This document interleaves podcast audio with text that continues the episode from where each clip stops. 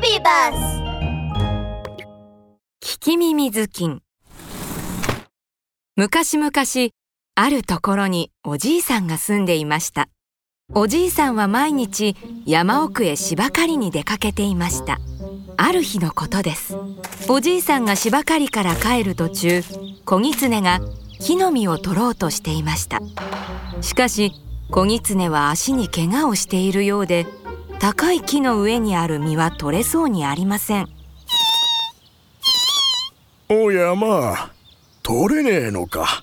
よしわしが代わりに取ってやろう。子狐をかわいそうに思ったおじいさんは木の実を取ってあげました。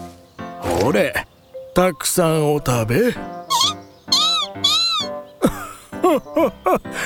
よかったのそれじゃあ元気でな。子狐はその優しさがよほど嬉しかったのか。帰ろうとするおじいさんの後ろ姿をいつまでもいつまでも見送っていました。また別の日。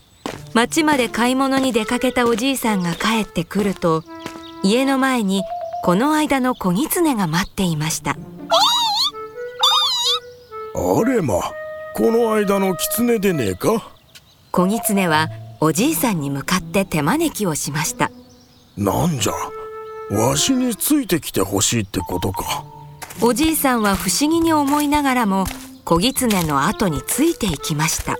すると子狐の住処であるホラー穴のそばに案内されたのです。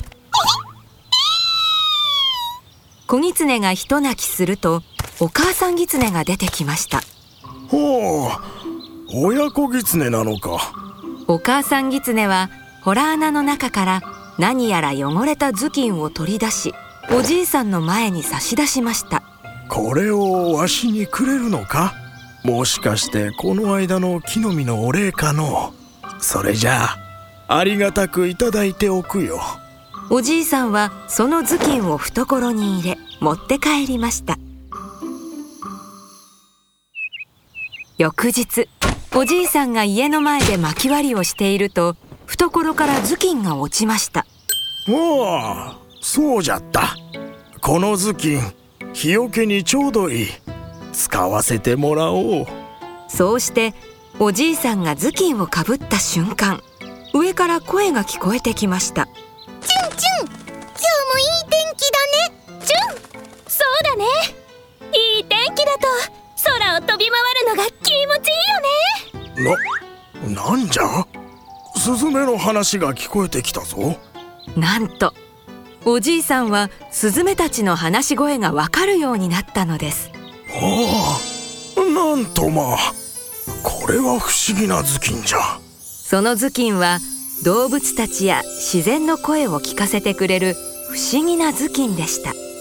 それ以来おじいさんはいろいろな動物や木山に咲く花々の話を聞いて楽しむようになりました。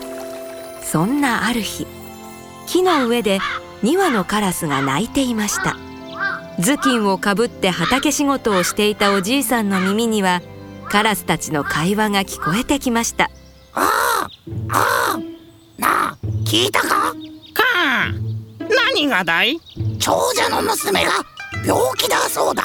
知ってるよどうやらクスノキのたたりによるものらしいな。はあほうそれは長者の娘がかわいそうじゃのどうにか助けてやりたいが。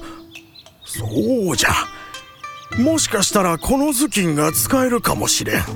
おじいさんは早速長者の家を訪ねました。話を聞いてみるとカラスたちが噂する通り長者の娘は重い病気にかかっており長者はほとほと困っているようでした。おじいさんは考えがあると言い。どうか一晩クスノキが立っているそばの蔵の中に泊まらせてほしいとお願いしました。夜蔵の中に泊まることになったおじいさんは耳を澄ませていました。すると外でクスノキが話す声が聞こえてきたのです。苦しい。新しい蔵が私の上に立っていて苦しすぎる。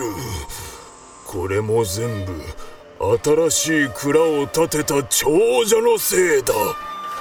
腹いせに長者の娘を病気にしてやったがまだ治してやるわけにはいかない。その声を聞いた蔵の中のおじいさんはすっかり安心しました。なるほど。では蔵をどかせばいいんじゃな？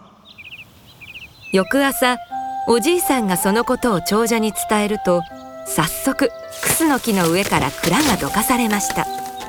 それから数日すると蔵の重さがなくなったクスの木はみるみるうちに葉が生い茂り元気を取り戻しました。